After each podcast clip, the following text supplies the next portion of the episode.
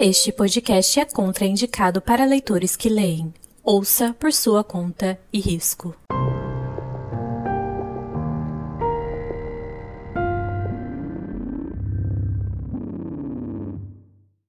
Oi, eu sou a Letícia. Oi, eu sou a Bia. E você tá no Teto para Três Podcast. Olá, galera! Uhul! Animação, mas nem muito, que esse episódio tá meio macabro. Aquelas. É, hoje temos convidados de novo aqui no teto. Ela retornou. Olha, ela pisou nesse teto. Ela e Dudu pisaram no teto e a gente dobrou visualização, viu, de episódio. Então, assim, vamos dar boas-vindas novamente à grandíssima, maravilhosa, lindíssima Layara Dias, que veio, retornou aqui para gravar mais um episódio com a gente. Oi, gente! Muito feliz de estar no teto mais uma vez. Maravilhosa! Uhul! É, antes da gente começar o nosso episódio, temos o nosso quadro, mas antes de começar o nosso quadro, temos o quê? Segue a gente no Instagram, é arroba Teto para Três Podcast lá no Instagram, segue a gente no Twitter, arroba Teto para Três. Segue a gente no serviço de streaming ou na plataforma na qual você escuta os episódios do Teto e avalia o Teto, as estrelinhas lá, vai mete lá uns cinco estrelas no, no, se você está ouvindo pelo Spotify. Ajuda demais o Teto a chegar em mais pessoas e assim o nosso Teto vai ficar brigando mais leitores, né? Mais pessoas que gostam de cultura pop, ajuda demais. Já falei para vocês, quer tacar hate? Vai lá no nosso Instagram, quer dar uma dica, quer pedir alguma coisa, quer indicar um livro, um filme, uma série, vai lá no nosso Instagram, a gente sempre responde todo mundo que está lá interagindo com a gente, então venha ser um tether, você também. É, é isso. Então isso. vamos para o nosso primeiro quadro, o Teto News. É... E aí, Bia, tu tem algum Teto News hoje, amiga? Eu tenho Teto News hoje. E contra tudo o que eu já tinha falado para mim mesma e prometido, eu vou cadelar a editora Charme. editora Charme, um beijo, editora Charme. Não tem como, amiga. Por quê? Porque hoje bateu assim duas notícias. Duas. A primeira já é oficial, tá? A série Oceano Gérida. Usher Voice vem aí, mais do que confirmado, e eu tô surtando, porque eu amo este livro. Eu sempre fico com receio de pensar se esse livro vai sobreviver a uma releitura ou não, porque já faz muito tempo que eu li. É um drama. A Mia, ela tem esse diferencial de trazer mocinhos vulneráveis e mocinhas heroínas. Então a gente sempre tem esse esse extremo, sabe? E eu gosto disso nos livros dela. É drama com hot, é maravilhoso. E a outra notícia que a editora Charme, ela não deu oficial, ela não disse assim, não foi lá e bateu o martelo, mas ela jogou. E jogou o quê? Amiga, vem aí. Cult, vem aí, amiga. Mariana Zapata, amiga. Cult Ai, e meu Sal. Deus, Zapata. Ai, Zapata. gente, o cut, a... gente, o cut é, é o cut. maior. É cut que fala, amiga. É o Eu cut é o maior, é o maior chato, mais, é o chato mais gostoso que eu tive o prazer de ler, porque olha, se tem uma coisa que o cut sabe fazer, é fazer você passar raiva. Isso aí ele sabe, olha, e ele aparece, ele já tá cadelizado quando ele aparece em Espere por Mim. Então a Bia, quando eu Espere por Mim, ela já tinha a versão soft do Cut. Mal imagina ela o que vai encontrar quando for, for ler a lenda. Ele acorda, gente, com os dois pés Olá. esquerdos, entendeu?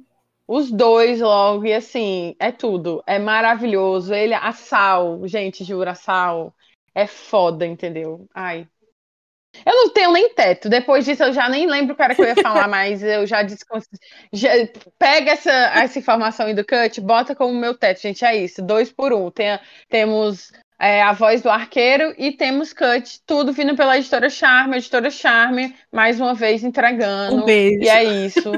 Um beijo, editora Charme. É, é isso. O nosso quadro foi isso mesmo, é o que temos para entregar no dia de hoje. Olá, e tu tem alguma notícia que essa semana tu ficou um pouco emocionada? Vamos perguntar a convidada, né, gente? Ou tu não tem nada assim, e aí a gente já vai pro nosso. Eu acho episódio. que eu não tenho nada que venha à mente agora aqui no radar, não. Pronto, todo mundo tá dando a notícia da Mariana Zapata, viu, gente? Um beijo. É isso. É... Então vamos pro nosso episódio. Nossa. Tô gente. animada. Acontece.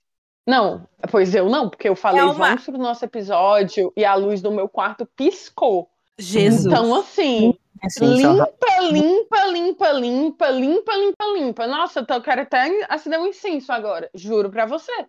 Já é uma animação. Do Chico. Gente. Porque o clima vai ficar pesado. É tá uma animação meio mórbida. Com as terapias em dia também, porque a gente vai falar só de coisa leve. Como fomos, como falamos no episódio do Não Disse que era bom, disse que eu gosto, que a gente talvez fosse gravar um episódio de True Crime, então ele chegou, gente. Vamos gravar um episódio especial de True Crime nesse mês do Halloween, esse mês que a gente tá vindo aqui em toda temáticazinha.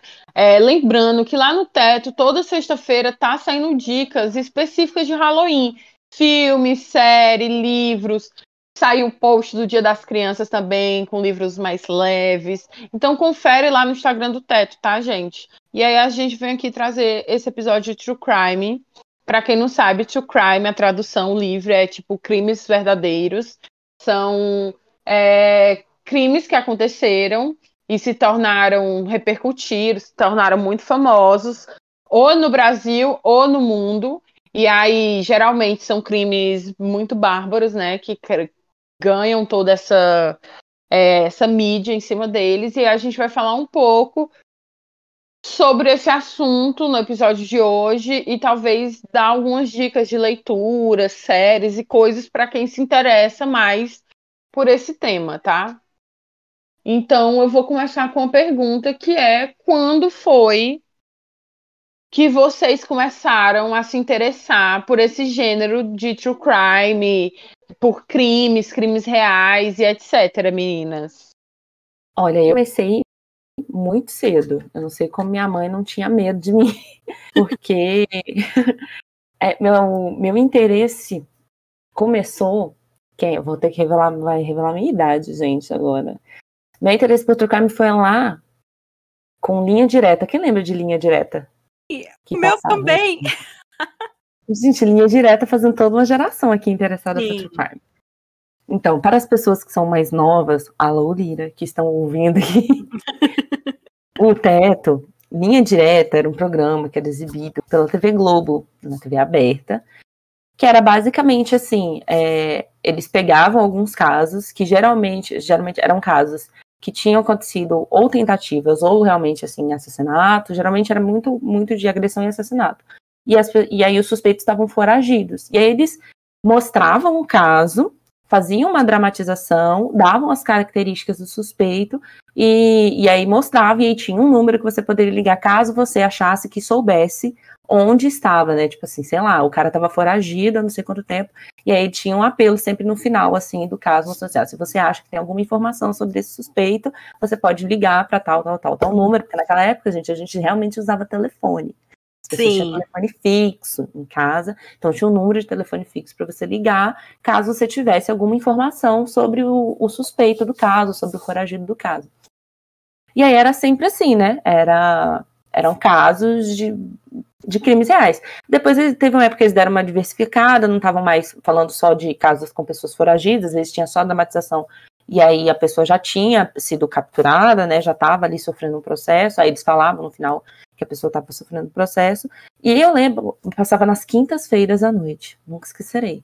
Gente, era Foi. maravilhoso, eu ficava vidrada, vidrada. Aí eu até dei um Google aqui para saber certinho, assim, de, de que época a que época que o Linha Direta esteve no ar, e aí eu realmente não vou ter como datar a idade que eu tinha quando eu comecei a, a me interessar por isso, porque provavelmente eu era muito nova, porque a linha direta foi exibida entre 1990 e 2007, quando ele saiu do ar. Eu nasci em 1991. Então, assim, a partir do momento dada numa quinta-feira qualquer aí, e vi linha direta, e eu gostei, eu, nossa, eu adorava. Ficava meio assim, me cagando de medo no final, quando aparecia que a pessoa estava foragida, ficava. Era assim, o meu medinho secreto de criança, era porque ficava, aparecia o retrato falado, geralmente, ou uma foto do suspeito, né? E aí eu lembro uhum. que a sensação que eu tinha era olhar para a tela assim, ficar assim, eu tenho que gravar o rosto dessa pessoa, porque vai que eu vejo essa pessoa na rua, eu tenho que saber que é a pessoa que tá fora. Exatamente. não, nunca lembrava, só peço usando misto, não lembro da cara de ninguém.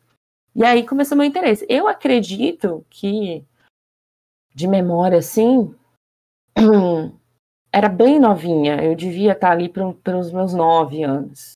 Que era, foi antes de eu saudável. ir Era bem novinha. Super saudável. É isso. Não Sim, faça o que a Lai.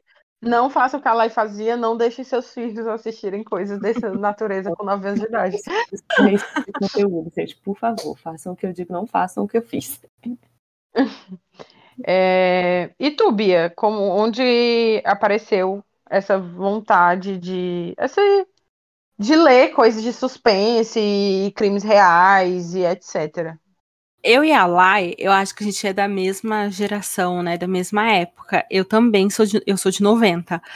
E a minha experiência com online começou com o Linha Direta também. Na verdade, eu acho que começou ali com Você Decide, que era outro programa Sim. da Rede Globo também, que eles faziam uma dramatização, eles faziam tipo uma assim, era uma teledramaturgia mais ou menos, onde você decidia o final.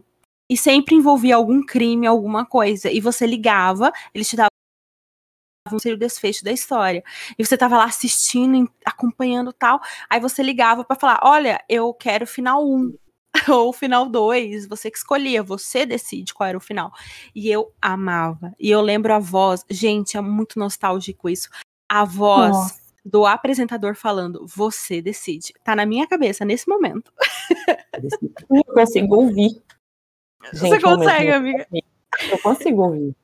Sim, eu também. Eu não conheço aquela, a Baby. A Baby. e era maravilhoso. Pois é, eu sou de 98. E é uma coisa que eu sinto tanto do Você Decide quanto do Linha Direta, porque eram sensacionais. E Linha aí, Direta eu... vai voltar. É, eu escutei Saiu falar notícia. que eles estão querendo, né, gravar. Vai voltar para a Globo. A TV brasileira Maravilhoso. Eu lembro que na época o programa ajudou a prender muitos foragidos. Era ótimo, maravilhoso. Sim. Então você imagina hoje, né, com a gente tendo muito mais muito mais mídia, o quão sensacional vai ser.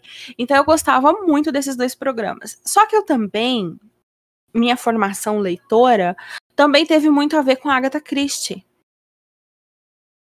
Então, o mistério, o suspense, os crimes, de alguma forma, sempre esteve ligado comigo. E eu sempre gostei sempre me interessei pelo assunto. Eu sei que pode parecer muito mórbido, gente, desculpa aí, mas é um interesse que eu gosto e que eu estudo a fundo, entendeu? É por causa do mistério da investigação. Eu é. assim eu disse assim, me dá um, um, um, negócio. Sim. Mas ah, começou é... aí, Pois é, eu já fui um pouquinho diferente. Eu já sou mais nova, sou de 98, então tenho apenas 24 anos. E. Cara, eu não sei ao certo, mas assim, desde criança, eu já era uma criança que eu não tinha muito esse essa resistência a esse tipo de tema. Eu tinha um pouco de medo quando era mais nova, mas eu nunca tive muita resistência. Tem muita gente que não consegue ver, fica com muito nojo. E eu, desde muito nova, muito nova, muito, muito nova, eu falava que queria ser legista.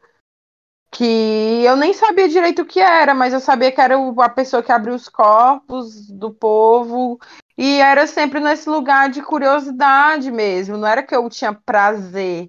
Não, nunca é nesse. É um prazer mórbido do quesito de, tipo, atiça sua curiosidade, mas não um prazer de, tipo, realmente eu fico feliz porque aquilo aconteceu. E aí, com o tempo, tinha programas tipo CSI. Eu uhum. amava CSI. Eu amava CSI demais, porque era o quê? A parte de investigação. E não só aquela parte da polícia. Eu não me interessava pela polícia. Eu nunca quis ser policial. Eu tinha, na verdade, eu sempre tive muita raiva da polícia. E, mas a parte do CSI eu achava interessantíssima, porque tinha uns testes e, e tinha aquelas coisas, tinha os corpos, eles iam lá na cena do crime, eu achava aquilo ali muito legal. E aí, a minha mãe também, cara, ela sempre gostou de coisas assim de investigação. E ela é zero essa pessoa do nojinho também. Minha mãe assiste coisas assim, e ela fica assim, ó, na paz. E outra, ela sempre descobre os plots de tudo que ela tá assistindo, seja ficcional ou não, antes de todo mundo. Ela tá assim, 10 minutos de filme, ela, ah, cara, foi essa pessoa que matou. E aí você fala assim, claro que não. E aí foi aquela pessoa que matou, e você fala assim, desgraça, ela descobriu como. Então, aqui na minha casa, sempre a minha mãe, tipo, gostou dessas coisas de investigação. E aí eu me interessava, nunca gostei muito de programas de televisão desses assim, que passa, pelo menos aqui no Ceará tem o 90, Barra Pesada, que são uhum. programas de crimes que acontecem no dia a dia. Inclusive, ah, eu sou totalmente contra. E aí, por crescer aqui na favela também, gente, só o que eu vi era gente morta. Como saia matando aí uma galera, e eu achava interessantíssimo o povo da perícia chegando. E aí foi vindo, e aí, com o passar do tempo, foi se transformando em outra coisa. Um foi, começou por esse interesse de, da investigação, da parte de ciência, depois foi mais para saber realmente como é que eram os processos, depois foi mais para um lado psicológico. Então, hoje em dia, eu gosto muito de coisas é, relacionados a serial killers, assassinos, assassinatos, crimes e tal, porque eu gosto de saber o que foi que aconteceu, o que levou aquela pessoa a fazer aquilo, e se ela tem algum problema mental, ainda que eu fico mais interessada. Eu fico mais interessada ainda, é um plus para mim. É um prazer e descobrir coisas sobre as doenças mentais. Então eu fico tentando entender, eu acho interessante porque eu fico, meu Deus, o que leva uma pessoa a sentir prazer em arrancar a cabeça de outra e transar com a cabeça arrancada dessa pessoa, como, por exemplo, o Kemper faz, fazia. Tipo assim, o que é que acontece no cérebro dessa pessoa para ela chegar a esse ponto? E tem gente que fica me achando extremamente mórbida. E eu fico assim, gente, eu acho interessante justamente porque eu não entendo. É bom que eu não entenda. Triste seria se eu entendesse. Então, como eu não entendo, eu tento entender. Se eu não sei o que é que passa na cabeça desse cara, eu vou tentar entender. Então foi isso. E aí, hoje em dia, eu dei uma parada, porque a minha saúde mental foi cada vez ficando mais prejudicada. E às vezes eu, tipo, me castigava mesmo, eu ia para temas que me faziam mal, e eu passava assim, gente, 48 horas hiper focada no assunto. E eu entrava. E eu ia ficando mal, ia ficando mal, ia ficando mal, ia ficando mal, ia ficando mal, assim, tipo assim, mal mesmo. Que aí eu, e eu gosto da carniçagem. Eu gosto de foto. Quanto mais foto, por mais fodida que a foto seja, eu vou querer ver. Por mais bizarro que se tiver filmagem, se tiver foto, eu vou querer assistir. E aí isso faz muito mal para a cabeça da pessoa, dependendo de como é, de como é que você tá. E aí eu fui dar uma parada e parei de vez depois que eu comecei a terapia porque isso foi um assunto na terapia, porque eu fiz estágio na perícia forense daqui. E eu precisava ficar vendo gente morta de verdade, e aí já não era mais no campo do ai, o fulano matou nos anos 70, era literalmente o fulano morreu hoje, e tá aqui a foto do fulano na minha frente. E aí eu conversando com a minha psicóloga, eu dei uma parada nesse consumo, mas eu ainda acho muito interessante. E é isso, minha história com coisas de true crime, muito do audiovisual, né? Tipo, eu não sou muito a pessoa do livro, uhum. mas muito do audiovisual. Eu adoro filme, série, documentário. Tudo. E é isso. Maravilhoso. E aí, meninas? É... Onde vocês consomem, assim, tipo, que tipo de conteúdo vocês consomem? Eu falei que eu prefiro audiovisual quando se tem esse tema. Eu leio também, mas eu prefiro audiovisual, porque, como eu disse, eu gosto muito de ver as coisas. E vocês? Vocês preferem ler? Como vocês entram em contato? Onde vocês consomem esse tipo de assunto? E onde as pessoas podem encontrar fontes confiáveis? Talvez, se vocês tiverem alguma dica de locais que vocês acham que sejam razoavelmente confiáveis para pesquisar sobre esses assuntos. Eu também gosto muito de, de consumir audiovisualmente, assim. Também gosto de, de ler. Mas aqui para ler, eu, é, é, é um tema pesado, né? Então, assim, eu leio em doses uhum. práticas. Então, assim, eu tenho aos livros, que tipo, eu tenho o livro do Mind Hunter, é, livro da Ilana Casoy, Casos de Família, tem alguns outros livros que estão na minha lista ali de desejados, principalmente de casos ilustres brasileiros e tal. É, pra, pra, quando se trata de livro, eu gosto de livros que façam algum tipo de análise exatamente desse aspecto que você falou, Letícia, assim, o que passa, o que pode ter passado uhum. né? Qual é o contexto que, que, que culminou todo o ato geral do crime, do histórico que aconteceu, de como é que foram as vítimas. Aí eu parto mais para o audiovisual. Duas, duas formas que eu uhum. um documentário. Nossa, me mandar um documentário crime, eu vou ficar maravilhada. Aí do, ou então série né, ficcional, né, uma série é, baseada na história real, como é o caso da, da série do, do Jeff Dahmer, que a Netflix lançou recentemente. Mas a minha, minha home da Netflix é, é recheada assim, de documentários e minisséries sobre, sobre crimes. E mais uma, um meio que eu consumo muito é podcast. Adoro o podcast e eu consumo principalmente, principal e basicamente dois podcasts que eu ah, gostaria muito de, de, já deixar aqui de recomendação, porque na hora do, do, do Teta Indica vai ter outras coisas. Que aí eu já recomendo, assim, que todo mundo que gosta, que se interessa por esse assunto e que ainda tá, tá meio que começando, assim, a buscar onde que vem informações, que é o Modus Operandi, que é da uhum. Carol Moreira com a Mabê Bonafé. Elas fazem um trabalho incrível, um trabalho minucioso, estudam bem cada caso, roteirizam com muito cuidado. Elas têm um tato muito bom para contar as, as histórias, né? A Carol tem formação para poder é, roteirizar e saber como contar isso, né? então faz parte da, da profissão dela é, saber como, como, como, fazer esse tipo de storytelling, né? E aí eu gosto muito do trabalho delas, eu acho de, de altíssima qualidade. É, e elas não, não tratam só assim de ah, assassinatos. Então, assim, elas começaram muito com, com, com esses, esses crimes que são mais ilustres, né? São, são mais famosos e tal. E aí depois elas foram passando, abrindo um pouco mais o leque para várias coisas. Tipo, teve um episódio recente que era a respeito, tipo, dos manicômios que existiam, sabe, no Brasil, né, que tipo, um, praticamente um holocausto brasileiro, que as pessoas eram jogadas nesses manicômios, basicamente, para morrer lá dentro. E aí elas fazem análise desse caso também. Então, eu acho assim, e elas já estão com, com o podcast lançando episódio é, praticamente semanalmente já há um bom tempo. Então, elas têm, assim, um catálogo imenso. Se você pegar podcast para maratonar, você vai ter aí fácil, fácil meses para poder ouvir tudo que elas produziram. E um outro podcast que eu acho assim excepcional, excepcional. E não é assim exatamente de true crime, é que as últimas duas temporadas acabaram indo para esse caminho, que é o Projeto Humanos. O Projeto Humanos é um podcast que foi idealizado pelo Ivan Mizanzuki. O Ivan Mizanzuki é professor, é jornalista, e, e, ele tem um dom em contar histórias. Ele pega e vai a fundo na história. E o Projeto Humano foi um projeto que ele criou para contar histórias que sejam relevantes de alguma forma. É, exatamente, é, é, muito isso de é, pegar a história de alguém e transformar isso num grande roteiro e fazer esse storytelling.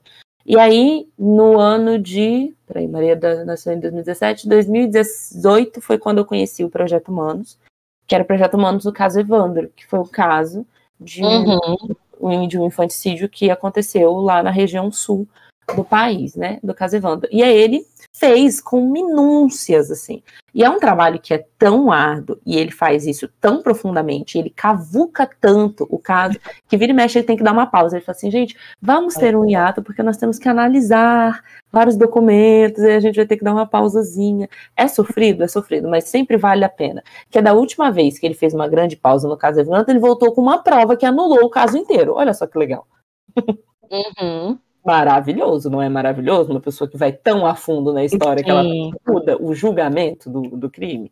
E o crime que se, sei lá, julgamento que se arrastou por mais de década. Então, assim, uhum. é um... Uhum. até hoje eu não vejo, não consigo achar ninguém que tenha a excelência para contar a história como o Ivan Mizanzuki fez. Aí tem o caso Evandro, já tá fechado, né? Já tem o primeiro até o último episódio.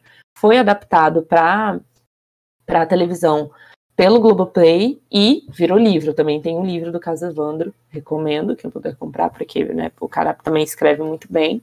E agora a, a temporada atual do Projeto Humanos fala sobre o caso dos musculados de Altamira. E aí, esse caso dos meninos emasculados de Altamira tem todo um outro recorte, porque Altamira não teve toda a visibilidade que o porque o caso Evandro ocorreu onde? Na região sul do país. Era um garotinho branquinho, loirinho, de olho azul, que foi assassinado e teve um corpo uhum. assim, em condições terríveis. Então, houve uma grande comoção nacional pelo caso Evandro, à época do ocorrido. E mais ou menos na mesma época estavam acontecendo o caso dos meninos emasculados de Altamira. Mas os meninos emasculados de Altamira eram o quê? Eram crianças pretas e indígenas pobres. Uhum. Numa cidade que ficava no meio do nada, na beira da Transamazônica. Então, assim, o Brasil resolveu ignorar esses assassinatos. O Estado, a polícia, resolveu simplesmente empurrar com a barriga toda a investigação do desse caso de Altamira e é um caso bizarríssimo. Para vocês terem ideia do tamanho de negligência, tem caso de garotos que foram assassinados e nunca tiveram inquérito aberto. Nunca. Existe, nunca foi aberto. As crianças simplesmente não existem para o sistema. Uhum. Então é, é, é o retrato infeliz da nossa sociedade, de que a vida branca vale mais do que uma vida preta, uma vida parda, uma vida indígena. O Estado um pouco se nichando para isso. E aí tem todo aquele, ele faz toda uma leitura social, que como existiam pessoas poderosas na região, que poderiam estar envolvidas, supostamente envolvidas com esse crime, é, que como isso mexia com muita, muito, mexia muito com a política da região.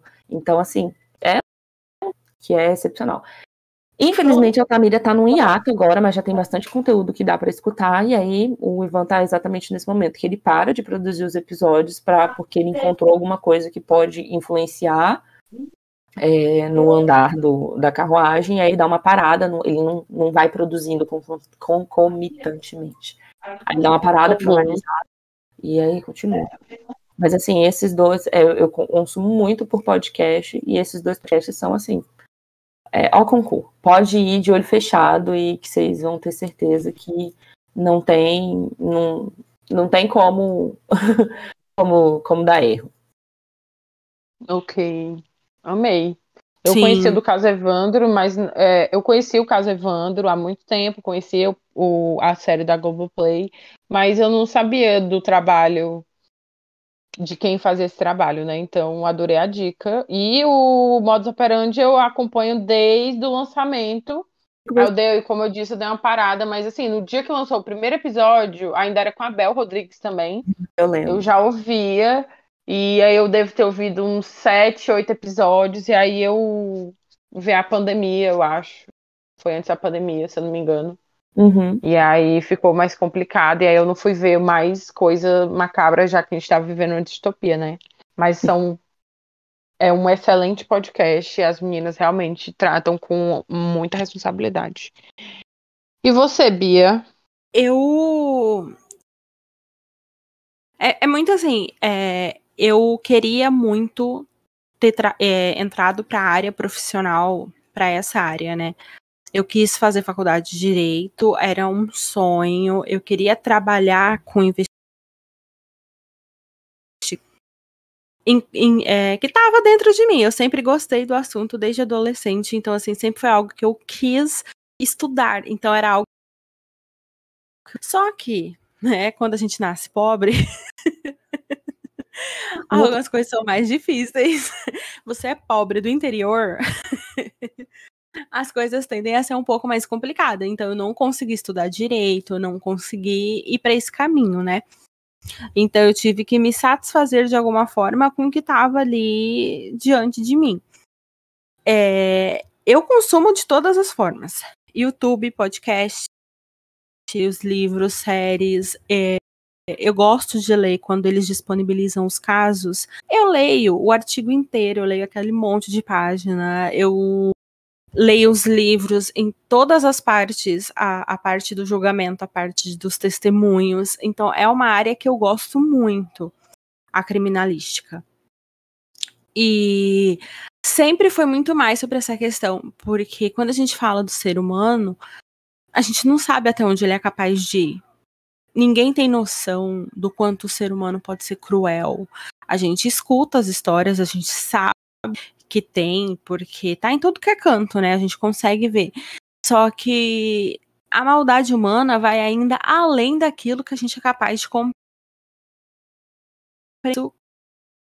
Mais. Porque sempre foi uma dificuldade, tipo, entender o porquê, né? Como que alguém. Porque só quem faz mal para outro ser humano é para um ser humano é outro ser humano, né? É, é o seu semelhante mesmo que te tortura, que te mata, que te agride. E isso sempre foi um ponto de interrogação na minha cabeça, de como que alguém consegue chegar a esse ponto, né? E os tipos de monstruosidades que a gente vai encontrando aí. Porque a gente tem diferença entre uma pessoa ser é, mentalmente doente ou ela ter um problema psiqui é, psiquiátrico, né? E uma pessoa só ser cruel mesmo. E a gente tem pessoas que são apenas cruéis, que sentem prazer em infligir sofrimento em outra pessoa. Então eu sempre acompanho tudo que é tipo de documentário. Eu acho que se você entrar na minha Netflix, para você achar algo que não seja do assunto, vai ser difícil. é uma coisa ou outra, porque eu assisto todos os documentários. Investigação criminal, anatomia de um crime. É... A gente tem muita facilidade de achar quando são casos americanos a grande maioria dos serial killers ou dos crimes comentados mesmo são americanos, né? E o, o, acesso a esse material é muito maior. Então, o que a gente vê é que o acesso americanos é muito mais fácil. A gente tem acesso em qualquer lugar. Não sei se lá nos Estados é porque lá nos Estados Unidos eles têm realmente fóruns, né, de discussão. As pessoas realmente gostam do assunto, elas é, investigam, elas se aprofundam. Então é muito mais fácil a gente ter acesso ao que é americano. Só que a gente tem serial killer brasileiro, a gente tem crimes brasileiros chocantes, aterrorizantes. E muitas vezes isso é um pouco no caso daquele menino que foi arrastado pelo carro. Agora esqueci o nome do menino, só pra dificultar a minha vida, Henry, né? Eu acho. Era, Era alguma coisa acho. assim, né? É. Que foi arrastado, que os bandidos sequestra... pegaram o carro, né? Sequestra... O menino João Hélio. Isso. Isso. Ah, sim. Não tem nada a ver com o que eu falei. Não. Mas eu tenho quase certeza que o Henry foi alguma outra criança que sofreu Foi.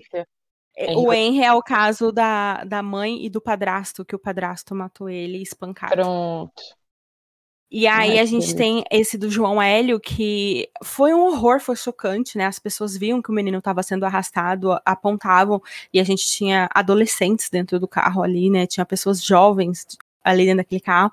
E eles mataram aquela criança lá, sem dó, sem piedade nenhuma. E aí, quando a mídia vem, ela pega e fala assim: ah, um crime hediondo. E aí, tudo bem. Mas o que é hediondo? Aí, na hora que você vai investigar, não foi só um crime hediondo. É muito mais cruel, é muito mais pesado. E aí eu, eu, fico com aquele sentimento de que talvez, se o jornal entrasse e falasse: olha, o menino perdeu metade da cabeça, tinha cérebro na roda, na porta e não sei na onde. Você faria com que as pessoas talvez se conscientizassem do quão cruel é. Porque parece que ameniza um pouco na hora de falar dos assuntos, principalmente a grande mídia. Então, quando a gente vai nos documentários, nas coisas, ou lendo os artigos, vendo as fotos dos crimes, você começa a ter conhecimento. Então, eu sou daquela que gosta de estudar mesmo o caso a fundo. Então, eu leio tudo que sai sobre, eu escuto podcasts sobre, eu esmiuço os casos. e não é por sentir prazer nisso, é só por curiosidade, por aprendizagem, por querer tentar tem uma forma, ainda que não tenha como ser entendido, acho que a gente nunca vai entender o que leva uma pessoa a agir, se comportar dessa forma. Mas aí tem um canal também da Cláudia Lemes com a Paula Feb, que são duas autoras, e a Paula Feb é psiquiatra, né, ou é algo relacionado, então ela tem uma propriedade naquilo que ela tá falando. A Cláudia Lemes também é uma mulher muito inteligente, muito bem instruída, se eu não me engano, ela também estudou. E elas têm um canal no YouTube que chama, chama Serial Chicks, que tem vários casos lá, só que mais uma vez, são muito mais casos americanos de serial killers muito famosos, né?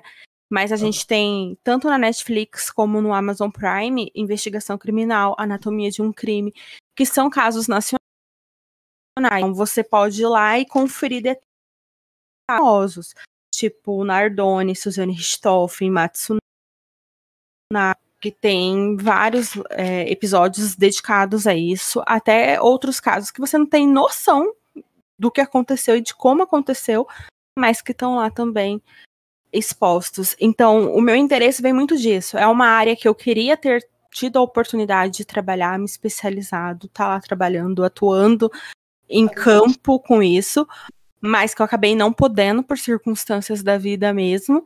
E de alguma forma. E eu vou, vou. aquela informação muito bizarra. Às vezes eu preciso trabalhar e eu tô com a cabeça muito desfocada, tô fora do ar. Eu coloco o episódio de investigação criminal e eu fico escutando enquanto eu tô trabalhando.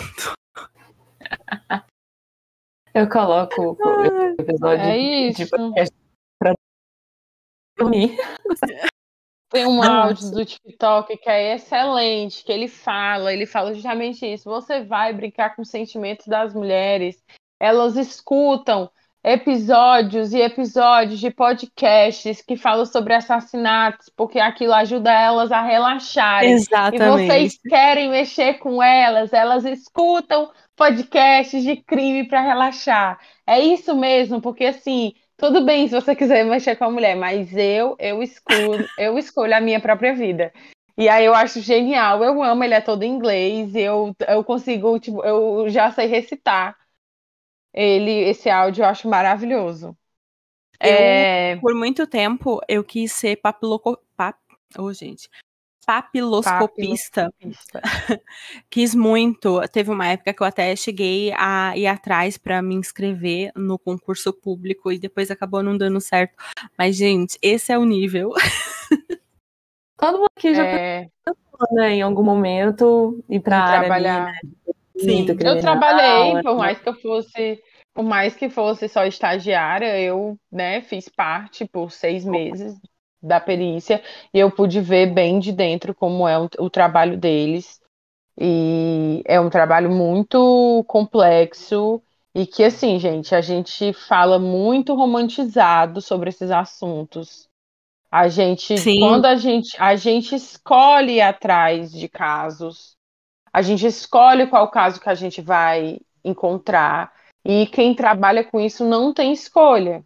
É o que tá, o que aparece, a pessoa vai lá e ela trabalha quantas vezes, quando, qual o, o desastre que for, do tamanho que for, quantas vezes forem no dia, se você tá de plantão, é, você vai lá e às vezes você tem que pegar, sei lá, 20 pessoas que morreram em diferentes locais por diferentes formas. Então, assim, é, isso aqui é uma visão muito de quem não faz parte. Portanto, que depois que eu comecei a trabalhar lá, eu parei de consumir o conteúdo.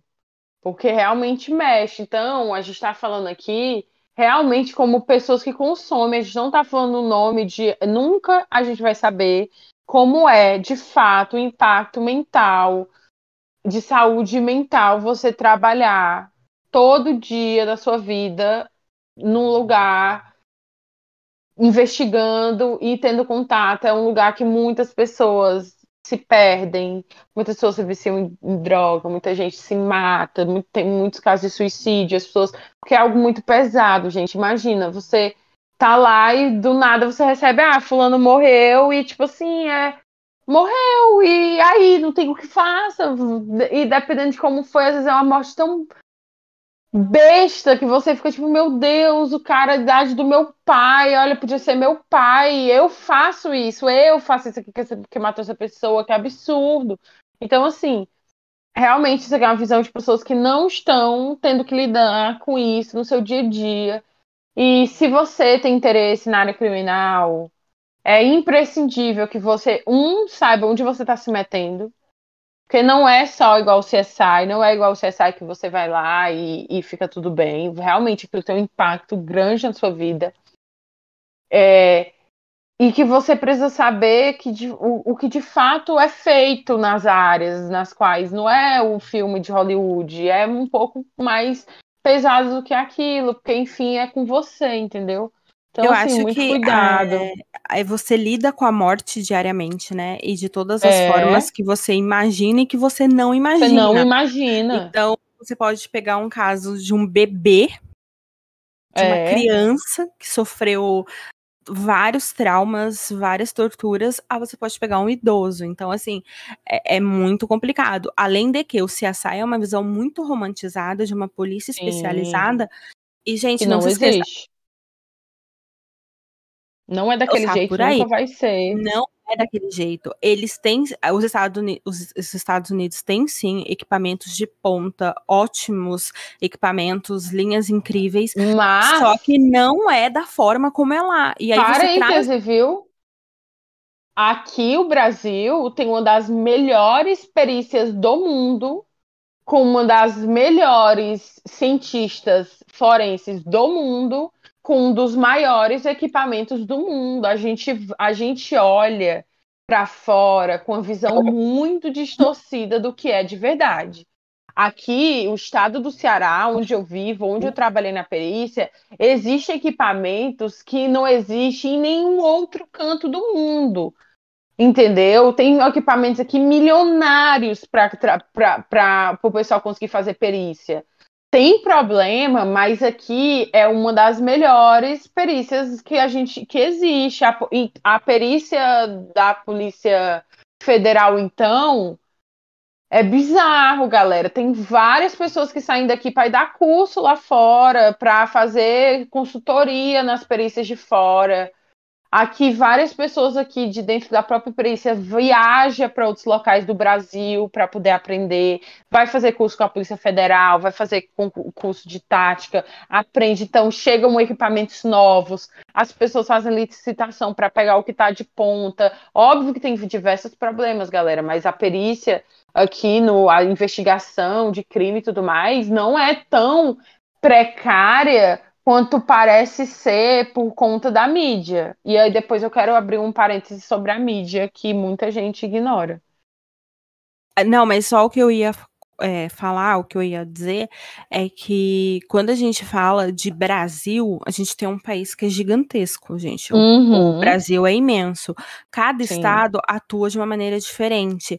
E a gente tem limitação de orçamento, de quem está no controle daquela região. Então a gente tem essa, essa dificuldade, essas limitações, e às vezes não consegue desempenhar o papel como ele deveria ser desempenhado. Assim como muitas outras áreas, a gente tem falta de pessoal, a gente tem falta de capacitação para essas pessoas, a gente tem uhum. falta, de, falta de orçamento. Então, a, é claro que a gente quer que resolvam todos os casos, que seja incrível, que funcione perfeitamente, mas as limitações por culpa do próprio Estado, é muito maior do que a gente tem conhecimento e sequer noção. E aí vai de muitos fatores, é multifatorial, nada uhum. se resolve fácil, o que eu sempre falo. Se eu achasse que as coisas que resolvia fácil, eu era neoliberal e não militante da esquerda. Mas assim, as coisas não se resolvem fácil. É, problemas com o Brasil, o Brasil tem muito crime. Aí o problema do Brasil é porque não investiga? Não. O problema do Brasil tem muito crime, é porque o povo passa fome, é porque é um país de tamanho continental, que existem várias pessoas que estão na miséria várias pessoas que não têm instrução, várias pessoas que não têm oportunidade. A própria Bia acabou de dizer, ela não teve oportunidade de seguir para a área que ela queria. Óbvio que ela não uhum. virou um assassino em série por causa disso. Não. Mas as pessoas são múltiplas e coisas acontecem, principalmente crimes de, assim, de ódio, crimes, assim, muito bizarros, tem coisas por trás. Então, o alto nível de crime que acontece no Brasil não é só porque a precisava de mais polícia, na verdade, não precisava de, de, de tanta mais polícia assim, entendeu? Mas precisava de quê? Uma polícia mais efetiva, precisava de uma polícia menos racista, precisava de um Estado que investisse em, em educação, em saúde, em um Estado que não tratasse desses casos de forma sensacionalista. Querendo ou não, o Brasil é um país que adora fazer sensacionalismo em cima de qualquer coisa que acontece. Uhum. E aí vem o meu lado que eu falo da parte da mídia. Eu sei que é legal assistir o programa de investigação e tal. Mas assim, gente, vários diversos países de primeiro mundo, programas como esse Barra Pesada. É porque eu não sei como é o nome no estado de vocês. Mas eu sei que existe esses programas que unicamente eles lidam com crime, principalmente o crime do Estado. Então vai lá o repórter, vai cobrir o assassinato. Vai... Aqui tem dois programas em duas emissoras diferentes, eles literalmente só é para crime. Então eles saem, vão lá no onde aconteceu o crime, faz uma cobertura. Cara, isso tem países que é proibido desse, desse tipo de conteúdo passar em horário normal.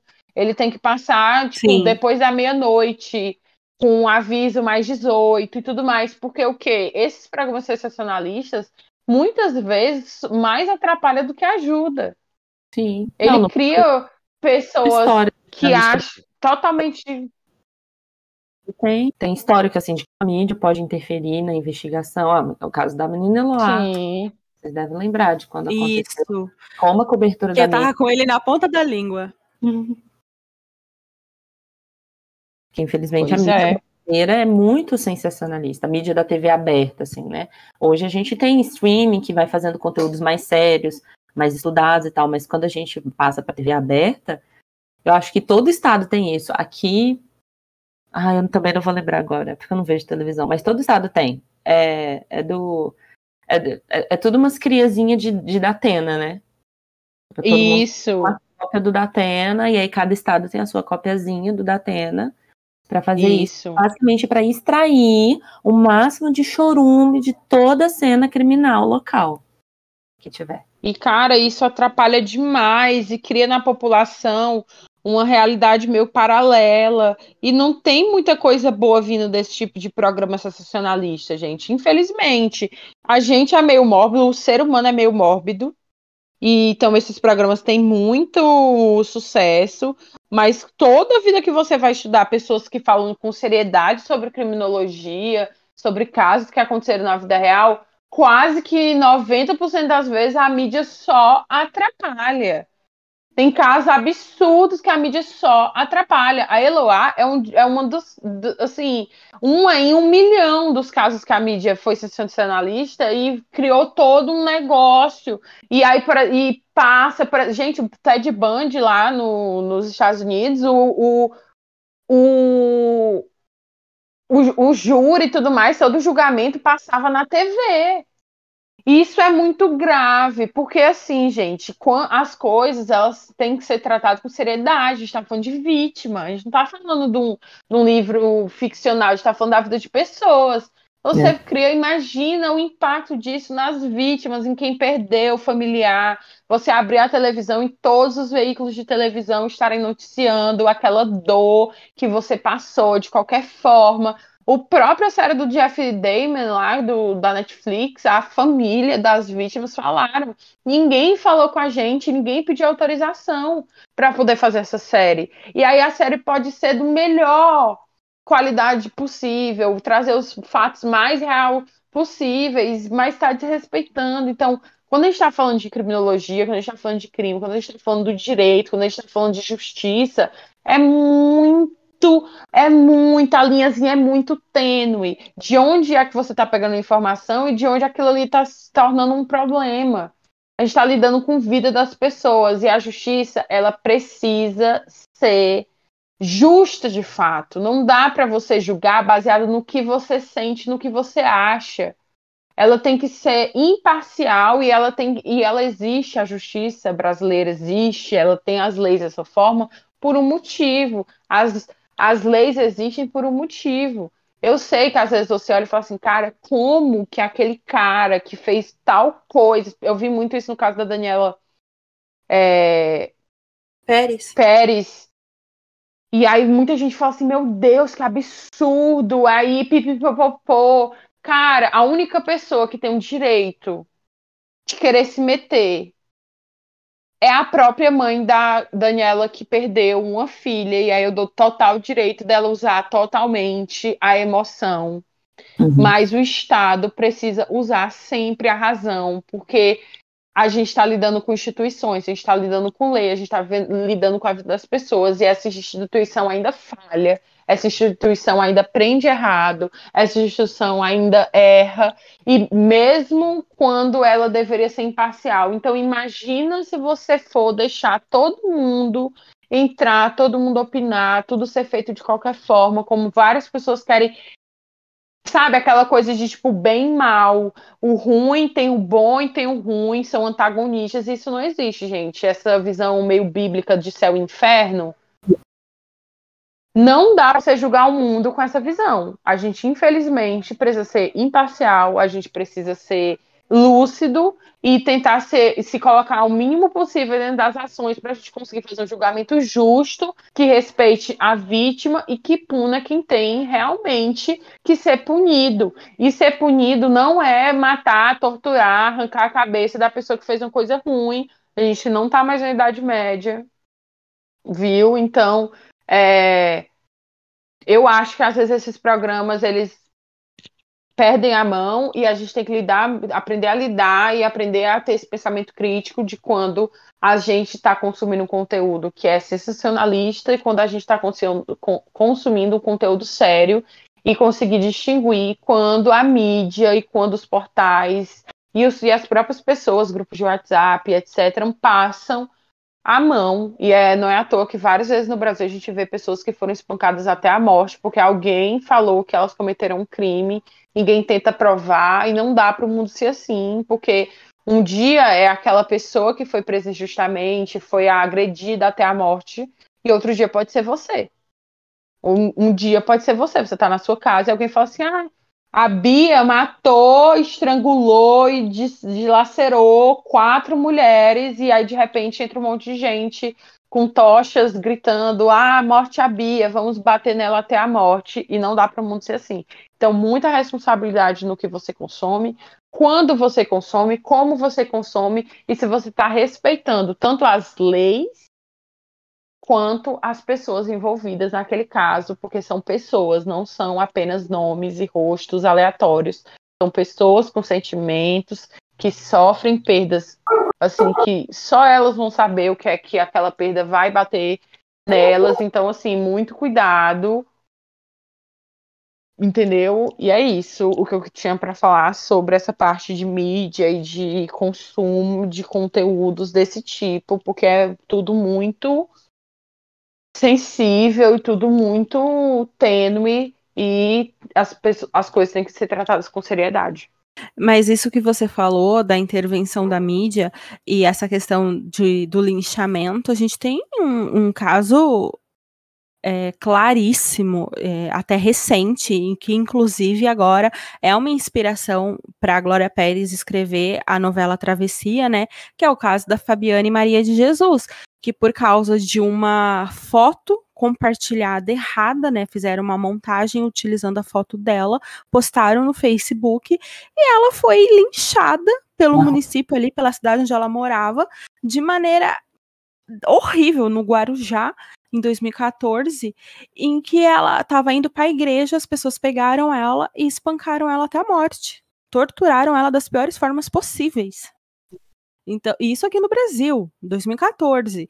Então, para você ver o quanto é, é, perigoso, o quanto é agressivo. É uma fake news que fizeram com ela, fizeram aquela montagem, acabaram com a vida dessa mulher e com a família dela, que nunca mais. É, a filha dela foi a mesma pessoa, né? O marido nunca conseguiu lidar com essa situação. Se eu não uhum. estiver enganado, Fantástico fez uma, maneira, uma, uma matéria recente falando sobre esse caso. Então, assim, é absurdo, né? E a pois questão é. da interferência da mídia, essa questão da romantização que ela acaba trazendo e da glamorização do assassino. É. Não, a, né, não que seja a intenção, mas eles acabam trazendo essa glamorização, trazendo foco para o assassino, o transformando muitas vezes, ai, é, vamos colocar um psicopata, ele é extremamente inteligente. Olha como ele driblou tal situação, por tantos ai, e tantos anos ele atuou. Tem Exato, isso, tem disso. E aí a gente tem até um caso muito conhecido também do Brasil, que é o maníaco do parque, que matava mulheres, né, ali em na e que recebia centenas e centenas de cartas na prisão diariamente. surto. É um surto. Então, assim, existe é, é, essa glamorização do criminoso, infelizmente. E tem muita gente que compra essa ideia. Que eu, eu não sei explicar porquê, né? Não sei o que se passa na cabeça dessas pessoas. Mas elas compram essa ideia e elas acabam é, glamorizando junto. Uhum. Não, gente, agora tá saindo um monte de gente fantasiada de Temer por aí. Que tá famoso na Netflix. Aí o povo achou Jesus. que era legal pegar um cara super racista, homofóbico e sair fantasiado. Como Meu se tivesse se fantasiando de Ivan de Adams, entendeu? Como se estivesse fantasiando de super-homem. Então, assim, Apenas um não. senso crítico gigantesco de quem consome esse tipo de conteúdo. Mulher que pagou, sei lá, quantos mil dólares para fazer a tatuagem. Em uma perna ela tem tatuado né, o rosto do Dahmer e na outra perna do Ted Bundy. Olha só que legal! A pessoa carrega no corpo a cara de dois assassinos. Não, um, um é suficiente, vamos colocar dois. Exato. É, a gente não tá. As pessoas não estão falando assim, ah, gente, sexta-feira 13, né? Sei lá, Fred Krueger. Não é. São hum. pessoas. Então você tem familiares, você tem gerações e gerações que vão ser impactadas por aquele, por aquele fato. E aí as pessoas conseguem montar um círculo. Cara, o irmão da Susana von Stoff se destruiu depois daquilo tudo que aconteceu. Verdade. A própria irmã comete um crime daquele bárbaro e depois a grande mídia torna tudo aquilo um grande circo. Sim. E aí todo mundo consegui, começou a perseguir ele para dar entrevista, não sei o que, não sei o que. O cara, hoje em dia eu nem sei se ele tá vivo ainda. Mas ele se viciou em droga, foi internado diversas vezes, assim, acabou com a vida dele. Porque a, a, além de acontecer um, um, crime absurdo, como aquele que aconteceu, ainda vinha o resto das pessoas, da sociedade, das emissoras, da televisão, jogar o, o, as últimas pás de cal em cima das vítimas. Então, assim, é uma glamorização que parece que ele, sei lá, né? Falta, assim, sei lá, ele tacou uma pedra no ônibus e não que ele matou. Cara, entendeu? É tipo, é bizarro, gente. Sim. Bizarro, bizarro, bizarro. É... E desses casos famosos, quais casos assim, vocês acham que impactaram mais vocês, ou que vocês, assim, pesquisaram mais a fundo, ou casos que vocês realmente ficaram muito é, curiosos para saber como aconteceu, assim, sei lá, um top 3 casos de true crime que vocês entraram mais, assim, na dentro dos, do, dos ocorridos? Ah, acho que o top 3 para mim é fácil, são todos casos nacionais. É, é, eu tenho o caso, de, colocaria ali em terceiro lugar o caso da Suzane, que é, acho que também porque é uma coisa que, né, é, eu vi acontecer muito, assim, né, ser muito e então eu ainda eu tenho muito assim no meu nas minhas lembranças, né, de, de ver isso passando no jornal, de ver o jornal primeiro noticiando que tinha sido uma família nobre, tinha sido, é, tinha sido um latrocínio, né, roubo seguido de morte, nananã, e aí depois é, as notícias mudarem e contarem que foi a filha que assassinou os próprios pais, então, é, tanto eu tenho um livro, um caso de família, casamento por causa é, do caso da Suzane, do top 2, que é o caso da Isabela Nardoni, que é um negócio assim que sempre me chocou, o caso Nardoni, e e a, hoje, então, que eu sou mãe, me, me choca muito mais. E a, a respeito de. A gente fala muito na mídia, que aí, recentemente, é, é, fala, vendo assim, né, estudando mais a fundo sobre autos de processo, como é que funcionou. o processo dos Nardoni, não que, não que eu não acho que eles sejam culpados, pelo contrário. Na minha humilde e opinião, e lei opinião, acho que eles têm culpa, sim. Mas, processualmente falando, o processo não tinha provas suficientes para condenar ele. Eles foram condenados por causa da mídia. É, mas se fosse um caso que não tivesse transcorrido sob os holofotes, era muito, muito, muito provável que o Alexandre Nardoni estaria solto hoje. Sim, de boa, não, não teria nem cumprido pena, teria sido inocentado.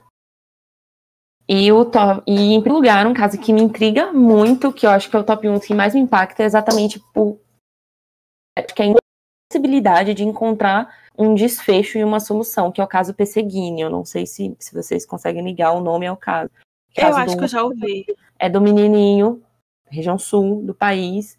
É, o menino tinha uns 10, entre 10 e 12 anos, filho de dois policiais, matou os pais. Isso, essa é a história, né? É a versão dada, que ele matou os pais e se suicidou em seguida mas é, é, tudo, é tudo muito nebuloso, porque né, foi achado só os corpos, é, ele matou os pais e a avó, e aí, e aí tem imagens de que depois do, do, do que seria a suposta hora do assassinato, ele saiu de casa, foi para a escola, andou, e aí depois, só depois, do final do dia, que ele voltou para casa e se matou. E aí fica essa dúvida, será que foi ele mesmo? Será que ele realmente matou? Será que foi realmente um assassinato seguido de suicídio? Ou será que foram quatro homicídios? É uma criança de 10 anos imobilizando dois agentes de segurança pública, que a mãe era policial e o pai era policial.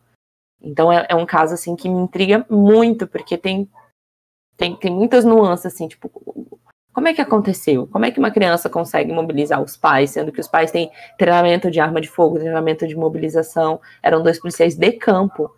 Inclusive, o pai dele era de batalhão de choque. É, é uma coisa que é muito complicada de você colocar na sua cabeça assim, uma criança de 10 anos consegue render o próprio pai, que é do batalhão de choque, e a gente sabe que a polícia brasileira ela é cruel. Ela, ela sabe pegar para desarmar, ela sabe pegar para bater, ela, sabe, ela tem todas as táticas. A, a polícia brasileira é treinada para tirar e perguntar depois. A gente sabe o que é isso. E aí a gente colocar nisso que uma criança consegue driblar tudo isso e tem a frieza de depois sair de casa, ir para a escola, conversar com os colegas, andar pela rua e depois só depois voltar para casa. E mesmo assim, e se não foi isso, então o que que aconteceu?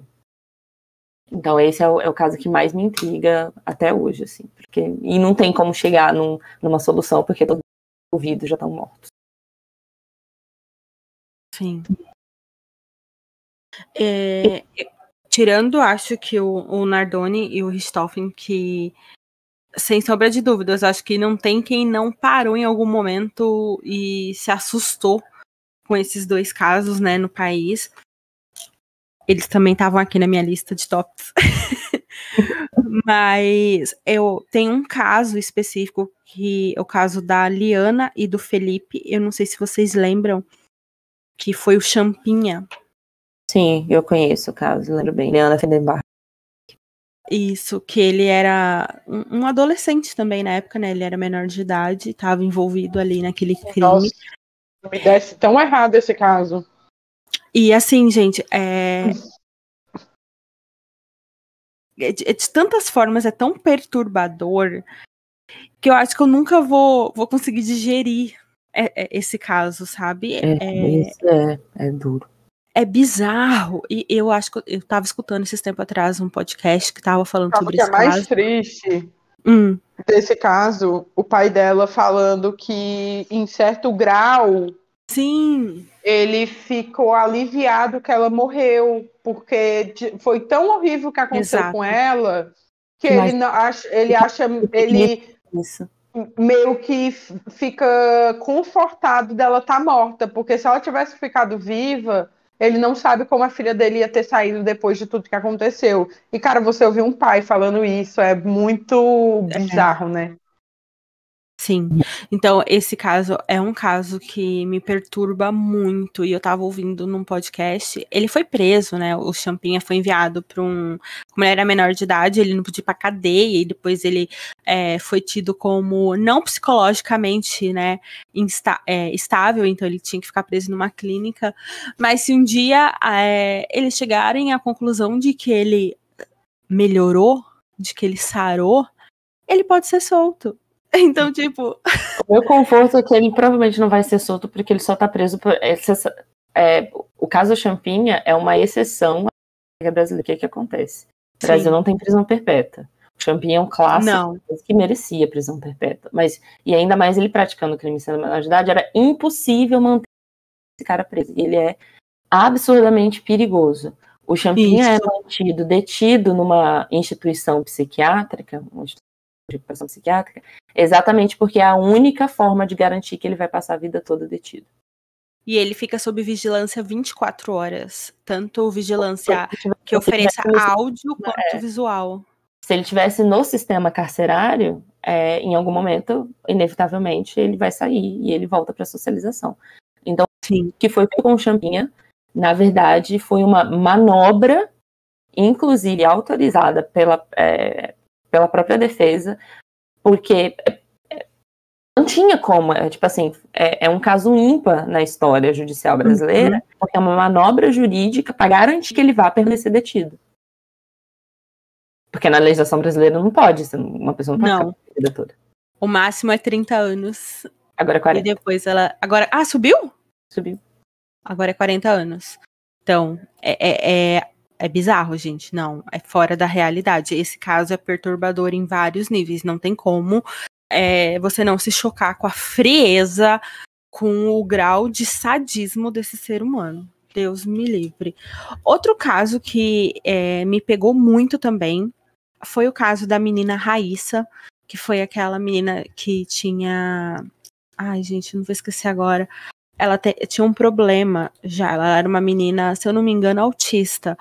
E aí ela foi morta num parque por, outra, por um garoto de 12 anos, gente. Ai, foi. E no é. parque Anhanguera, a menina Raíssa. E é bizarro, porque ele torturou essa menina, ele estrupou essa menina. O que ele fez com ela. Nossa, não dá para colocar em palavras, sabe? É, ah, é perturbador você pensar nisso. E era um, um, menino, né? 12 anos de idade. Então você tem duas crianças, praticamente, por assim dizer, ali. E quando os policiais chegaram, ele estava ali por perto. E você, inclusive, tem uma das fotos do caso, se você for ver o caso. Ele tá chupando um pirulito ali perto do caso. E a polícia tentando entender o que aconteceu, investigando. E ele se esquivando como se ele não soubesse de nada. E ele era o próprio assassino.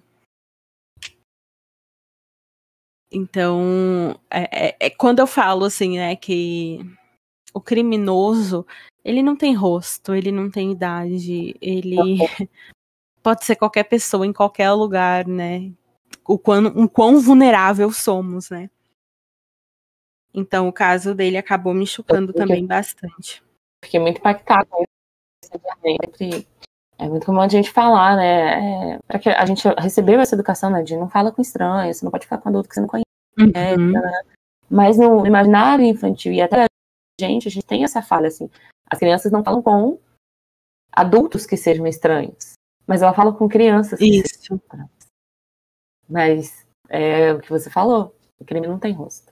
Não tem idade também. Não. Então, me choca é, o, o teor da crueldade em um ser de tão pouca idade, né? Sim.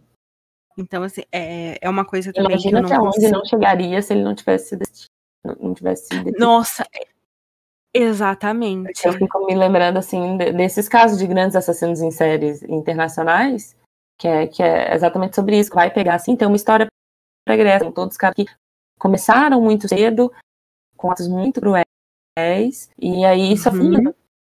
né? Foi pra... Exatamente. E o terceiro que eu vou tra trazer, ele ele não é brasileiro, ele não é nacional, mas ele ele me pega muito no sentido de tá certo que a mãe tinha ali um problema, mas, gente, qual o limite, sabe? Que é da Gypsy e da Didi Blank, uhum. que ficou muito conhecido uhum. depois da série The Act, né? Uhum. E que aquela mãe que fazia, que desde pequenininha tratou a filha como uma do, como se ela tivesse um monte de doença, várias doenças, né? Mudando de um lugar para outro, levando em vários tipos de consulta, sempre tratando ela como uma doente, uma doente, uma doente. Chegou a arrancar todos os dentes da boca da menina para que ela é, continuasse sofrendo e recebendo ali aquele, aquela ajuda do governo, né? Porque ela seria uma menina extremamente doente. Até que ela descobre, né, que na verdade era tudo uma invenção da mãe, que ela não era doente de fato, e aí ela acaba matando a mãe dela, né? Uhum. E que também me choca muito por toda a crueldade, né? Quando você para pra pensar na vida que essa menina teve desde criança, sendo submetida a essas coisas, para ela chegar naquela fase adulta da forma como ela chegou, né? É, é o tipo de coisa que a gente não julga, que a gente não. Eu, eu pelo menos, não consigo dizer o que é certo, o que é errado, né? Tipo, é complexo ao extremo. Mas me choca justamente por isso. É, qual o limite, né? É assustador. Bem, os meus. É, eu trouxe alguns de fora, mas brasileiro que eu lembro que eu fiquei mais é, investida em pesquisar foi a ditadura militar, é, um crime feito pelo próprio Estado, que eu acho que a maioria das pessoas não tem noção do quão perverso foi e o quão pesado foi. Eu acho que todo mundo tem uma base, por causa que, enfim, a gente fala da escola, aí fala, ah, várias pessoas sumiram, as pessoas eram torturadas, mas aí eu, um belo dia, sentei e falei assim: não, vamos ver como é que essas pessoas eram torturadas. E aí eu fui. Achei um milhão de documentários. Eu acho que foi assim: foi 48 horas de chorume que eu me proporcionei por algum motivo. E aí eu entrei a fundo. E assim, gente, é um verdadeiro show de horrores. É bizarro você vê o nível de crueldade, o nível que o fascismo chega. É assim, é, é, absurdo de formas, é assim. E tem uns, uns casos que me, me tocavam muito, que eram com criança, mulheres grávidas, idosos, é, deles ficarem torturando o bebê na frente da mãe, para essa mãe entregar só Deus sabe o quê, porque segundo eles ela sabia de coisas, de teorias macabras, e no fundo era só uma grande sadismo coletivo desses, desse pessoal, né, do, do, do próprio Estado brasileiro. E assim, é, eu acho que eu até recomendo as pessoas darem uma pesquisada mais a fundo, porque é bom você botar rosto e história nessas pessoas, porque e tirar desse campo imaginário de ai, as pessoas sofreram, as pessoas eram torturadas, as pessoas sumiram, e você ir procurar de, de, de vez e você ver o que realmente, realmente acontecia, quem eram essas pessoas, o que é que elas faziam, é, e por que, que elas eram torturadas. Porque eu acho que você tem que dar um rosto, um nome, para você ter um pouco de dimensão da, do grau de absurdo que aconteceu no nosso país e que acontece, gente, pelo amor de Deus, acontece com a população negra, tipo assim, todo santo dia, todo santo dia, muitas vezes feito pelo próprio Estado, a própria polícia. Mas essa época da, do Brasil é algo que, assim, é muito chocante. Tinha, sei lá, a gente enfiavam ratos na, na vagina de mulheres, é, jogavam cobra, jacaré, dava choque assim, um absurdo. Principalmente um é, para quem insiste ainda em dizer que não houve ditadura no Brasil, né? Porque a gente, infelizmente, tem que lidar com esse tipo de pessoa ainda. Sim. E é muito bizarro. E eu acho que, de novo, acho que as pessoas não fazem ideia do que acontecia real. As pessoas, elas botaram no imaginário muito distante, parece algo muito distante, na verdade. Aconteceu ontem, aqui e se acontecesse de novo, podia ser com qualquer pessoa, porque basicamente eles inventavam critérios tirados do mais perfeito nada para fazer mesmo para as pessoas, não tinha outra explicação. Várias pessoas que conseguiram se livrar dos DOPs e tudo mais da vida se mataram depois, porque eu imagino o psicológico de uma pessoa que fica presa passando por diversas torturas diariamente por algo que ela nem fez.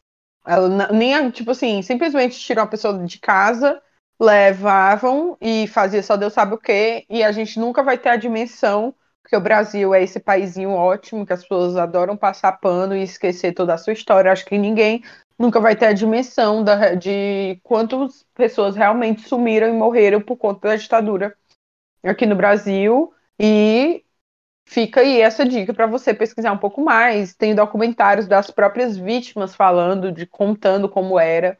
É pesado, mas eu acho necessário, porque, de novo, eu acho que essas pessoas merecem pelo menos um rosto e um nome, e não apenas um, um dado vago que a gente aprende em três páginas de um livro de história na nona série, sabe? E Outro caso que me choca muito é o Edmund Kemper. Ele é um serial killer, ele matou acho que nove pessoas lá nos Estados Unidos. É, e o que me impressiona mais é que ele se entregou. Ele tinha um QI muito alto, o QI dele era de 145. Então ele era super inteligente. E ele se entregou para a polícia porque ele disse que se ele não se entregasse, a polícia nunca ia ter capacidade de encontrar ele, nunca ia prender. Então ele foi lá e se entregou para a polícia. Óbvio que a gente não sabe se realmente nunca ninguém ia pegar ele, mas de fato até então nunca ninguém nem suspeitava que era ele. Então ele foi lá e se entregou. E aí ele é assim, gente, ele é necrófilo, então ele é... praticava, eu não sei nem como falar isso, é ele tinha atos sexuais com os corpos das vítimas dele. Dentro dessas vítimas estava tipo a avó, a mãe, uma tia. Então ele meio que decapitava essas vítimas e ele meio que Ai, gente, eu não quero nem. Não vou dar muito Faz... detalhe, não. Assim... Você quer que eu fale, amiga? Ele fazia é, sexo oral com a cabeça das vítimas. Só, não, Esse mas é não, era, não era oral, não era oral, era no corte, era onde o pescoço, onde ele cortava. Quem fazia oral era o Damer. Esse, ele ia na, no buraco que ele cortava lá a cabeça da pessoa. Era é um absurdo, é muito bizarro. É, tem episódio de modus operandi sobre de que eram lá, as meninas fazendo trabalho Sim. lá, elas contam a história Isso. e elas têm mais experiência em contar cada aspecto em falar sobre. Ele participa ativamente também da série Mind Hunters, que eu indiquei naquele episódio que a Layara é, participou. De novo, indico aqui da Netflix, é uma série que vai contar os, é, a vida da, dos, dos, das pessoas que, der, que começaram essa investigação de saber o que eram serial killers, deram esse nome, pra, porque antigamente não tinha nome, ninguém ah, sabia o que eram assassinos de série, e essa série vai contando e ele participa porque o Kemper na série é um dos entrevistados para eles conseguirem fazer, começar a montar um perfil, perfilar esse assassino para conseguir montar um, um, perfil de como agiam os, os serial killers. Então, assim, é interessante de acompanhar essa série e esse caso também eu acho interessante porque eu acho bizarro. E eu acho mais bizarro ainda ele ter se entregado. Bizarro ao extremo. Ele foi morto, se eu não me engano, ele foi condenado a 12 penas de morte, um negócio assim. E aí ele foi morto, porque lá no estado que aconteceu ele tinha pena de morte. É... E ele era gigante, ele tinha tipo 2 metros e 6 de altura. Ele era tipo um grande gigante assassino e bizarro. E outro que eu acho bizarro é o BitK. Porque eu tenho um verdadeiro pânico daquela foto dele. O BitK ele se transvestia. É, ele tinha um fetiche em amarras, em, em é, asfixia. Então, ele se transvestia, ele tinha uma máscara, ele botava peruca, roupas femininas, e ele gostava de se amarrar e se enforcar. Ele sentia prazer sexual em fazer isso, e ele amarrava e torturava as vítimas dele, e o nome BTK é do, vem do inglês, que era justamente era amarrar, torturar e eu acho que cortar, algo assim, que eu acho que depois ele meio que ia desmembrando o pessoal aí. E assim, gente, eu acho bizarro, porque a, a, tem foto dele transvestido e Deus sabe que eu morria do coração se eu visse isso aqui perto de mim. Eu acho horrível, assim, eu tenho medo real. É tipo assim, eu tinha medo do exorcismo quando era criança, da menina do exorcismo. Na vida adulta eu tenho, tipo, isso aqui é meu medo. É ir na cozinha encontrar esse cara, entendeu? É, é bizarro. Tem livro dele publicado pela Dark Side. Então, é, o BitK, ele demorou muito para ser pego. Ele ficava mandando cartas para a polícia de pistas e meio que desdenhando porque nunca ninguém pegava ele. Até que é, muitos anos depois, muitos e muitos anos depois, ele foi mandar uma, uma, uma carta, uma coisa, e a polícia conseguiu, em 2014, se eu não me engano, não, 2004, a, a polícia conseguiu identificar quem ele era. Ele, é, ele era casado, ele tinha filha. Na série Mais Hunters, na segunda temporada, tem flashbacks também do BTK, que eu tava interessante, assim, tava muito interessada em saber como a série ia, ia trabalhar, e infelizmente ela foi cancelada, mas vale a pena, você tem lá um, um uma pincelada, né, de como foi mais ou menos esse caso. E assim, menção honrosa para um que eu nunca tive coragem de estudar, que é o Killer Crown, que é o John Wayne Grace, que ele era, ele se vestia de palhaço, ele era um médico e ele matava várias, matou várias e várias crianças. E ele foi condenado a 21 é, prisões perpétuas. Era em Chicago também nos anos é, 70, lá nos Estados Unidos. Ele matou mais de 33 adolescentes. Eu nunca tive coragem de assistir nada em relação a esse caso, nem de estudar. Então, por isso que eu só tô fazendo menção honrosa. Porque eu tenho um verdadeiro pavor da foto dele vestido de palhaço. Eu não gosto de palhaços, então, assim, é pânico. E ele era, assim, um pedófilo, super escroto. E aí eu não tenho mais informações, mas ele tem um livro também pela Dark Side, que se você se interessar em saber mais sobre esse caso, você pode ler esse livro. E é isso, os meus casos mais chocantes.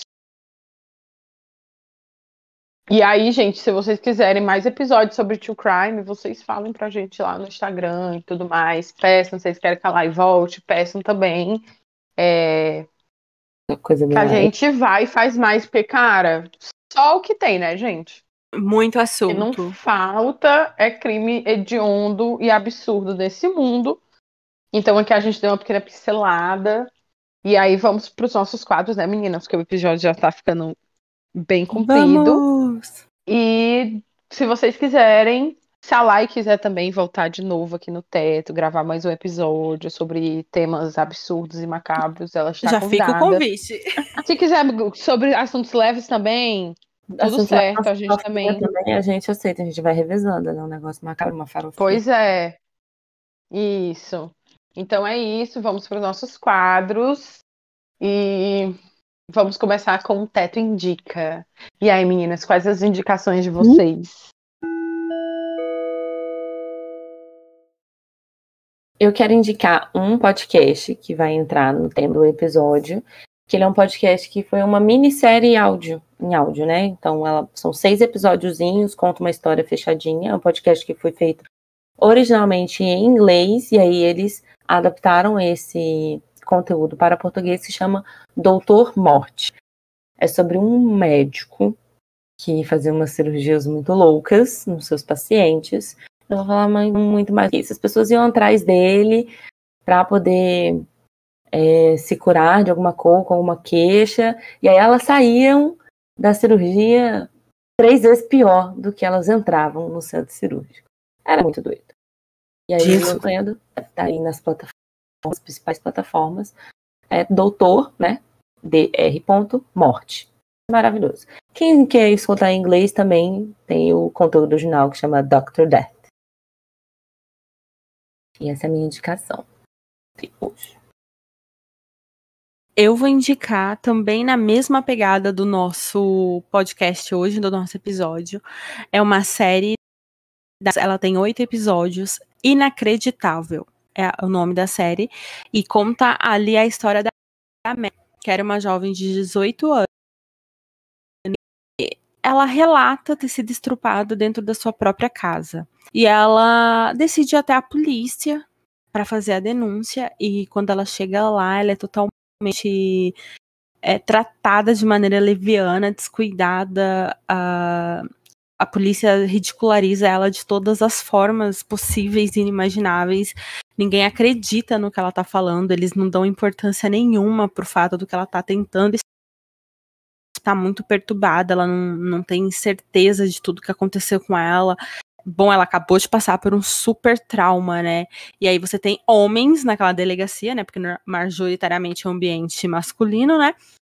E eles estão ali tratando ela como se ela fosse uma contando uma história. Só que ela tem certeza do que ela passou. Só que de tanto eles ficarem fazendo a reviver aquela situação e revive de novo, e revive de novo, e planta dúvida, e não acredita, e debocha, chega no momento que ela tá se questionando se ela realmente foi estrupada ou não.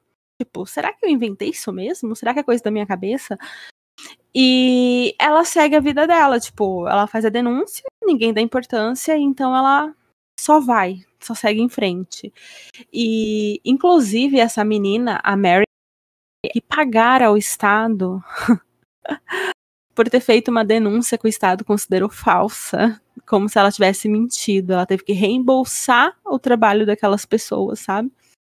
E depois de dois anos, um, acho que foram dois anos, se eu não estiver enganada, é, acaba acontecendo um outro crime muito semelhante em outro estado. E aí a delegada daquele lugar, que é uma mulher, dá muito mais atenção, dá muito mais cuidado para aquela vítima. Ela respeita, ela ampara aquela vítima, ela abraça. E mesmo com toda a impossibilidade daquele caso, ela resolve investigar. E elas vão começar a investigar e elas começam a ver que não é só ali naquele estado, ali naquele outro estado teve algo semelhante. E, e elas vão investigando, e isso tá passando o tempo, tá passando os anos. Essa menina, Mary, ela já seguiu em frente, né? Ela tá lá seguindo a vida dela com muita dificuldade, porque nem a família dela acreditou que ela de fato tinha sido estrupada.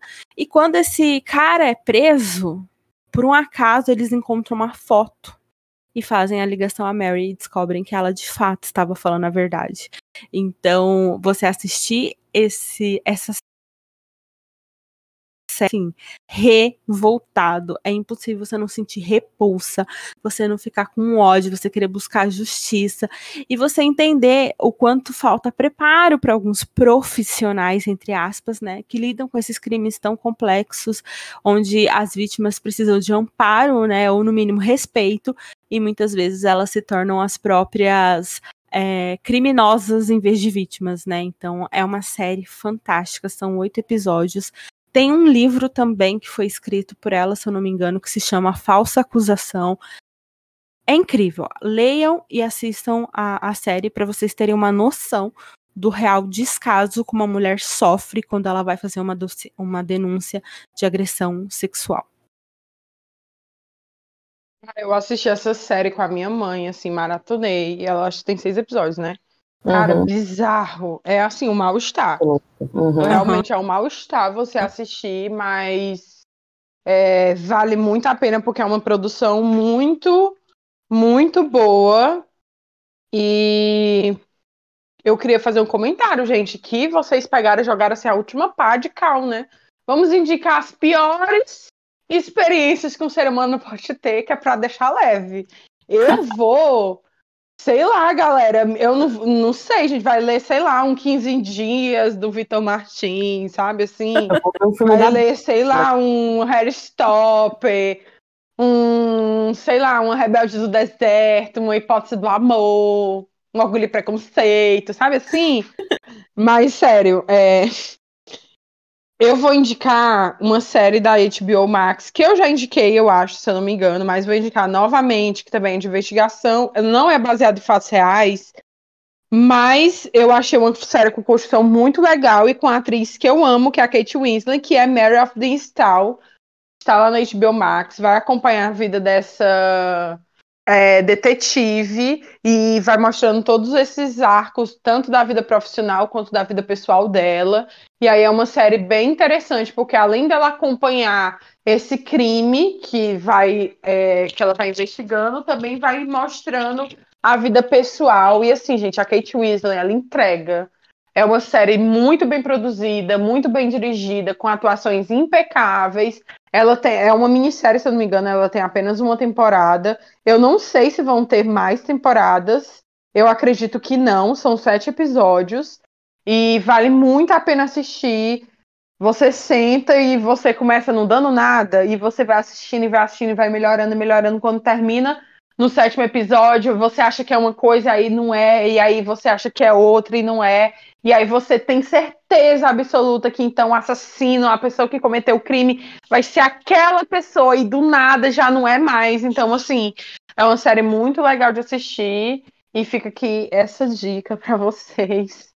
E olha, eu vou puxar o último quadro, que eu levo para o teto, e eu espero do fundo do meu coração que vocês puxem coisas boas, que é para limpar essa áurea pesada que ficou depois desse episódio.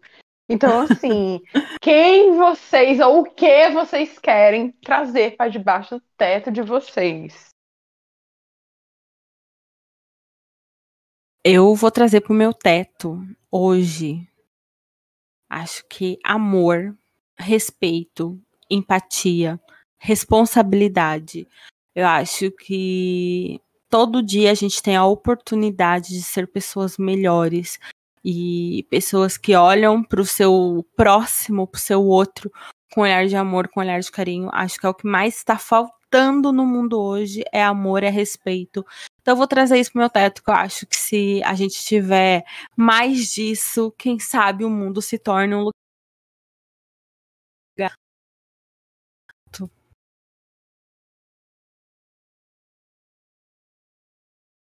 Lai, o que você quer trazer para o seu teto no dia de hoje? Olha, não vou trazer nada muito diferente da Bia, não. Acho que é o que a gente mais está precisando. E além disso, um pouco de consciência de coletivo, né? Eu acho que é algo que a gente, no momento, está precisando Isso. no nosso país.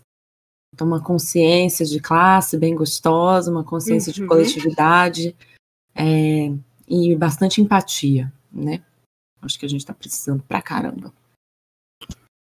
Eu também não vou fugir muito disso. Eu peço o quê, gente? Eu peço que você desça um pouco do seu salto e você entenda que você não sabe de tudo, que você não é dono da verdade, que você não é um grande oráculo. Então, depois de um episódio desse que a gente falou de vários casos e que a gente automaticamente tem vários julgamentos, eu peço então que as pessoas têm um pouco mais de humildade para entender que nem sempre elas sabem de tudo ou que nem sempre o que elas querem que aconteça com o mundo é o que deve ser o, o que é correto. Humildade para aprender, humildade para procurar conhecimento, estudar, buscar saber mais sobre os assuntos antes de simplesmente apontar o dedo, é, então, vamos mesclar tudo isso, um pouco de empatia, um pouco de amor pelo próximo, um pouco de consciência sobre por que as coisas acontecem e um pouco de humildade para entender de, que nem sempre você vai ter a melhor é, opinião, a melhor saída, nem sempre você vai saber o que deveria ser feito, porque eu acho que isso evita evitaria muitos julgamentos desnecessários, evitaria muitas coisas feitas é, por impulso, julgamentos que não deveriam ser feitos de qualquer forma, e, é, e sair um pouco desse lugar de o que eu acho, o que eu sei é mais importante do que todo o, o uhum. resto, mais importante do que quem, quem estuda sobre as coisas, mais importante, entendeu? Então é isso. De Sim. novo, estamos em outubro, mês de eleição, que é que eu falo todo episódio. É, é nossa responsabilidade. Responsabilidade votar. A gente está num momento crítico do Brasil. Hoje, no dia da gravação desse episódio, o atual presidente da República falou em um podcast, uma entrevista que ele estava dando, que ele se é, interessou por uma criança de 14 anos e, por, e dando a entender que essa, essa, essa pessoa, essa criança meio que deu em cima dele e ele foi na casa dessa pessoa, sei lá, fazer o que, só Deus sabe. Que Deus proteja essa criança de, de um maluco desse. Então, assim, gente, a gente está lutando contra um absurdo. É, então, por favor, consciência, você não precisa gostar do outro lado, você só precisa saber que a gente está lutando contra uma pessoa que talvez você não goste, por N motivos, e contra uma pessoa que é criminosa, uma pessoa que é desumana, uma pessoa que é fascista, uma pessoa assassina, assim, uma pessoa horrível.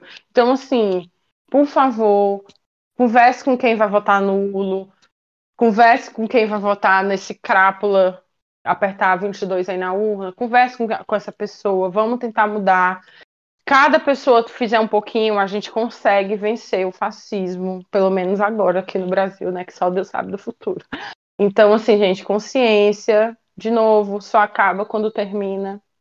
Paz entre nós, guerra aos senhores.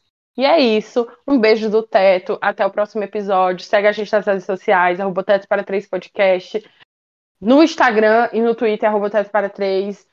Segue a gente no serviço de streaming na qual você escuta esse episódio. E, por favor, avalie a gente nesse serviço de streaming. Dá lá os cinco estrelas que ajuda demais a gente. Então é isso. Um beijo e até a próxima semana.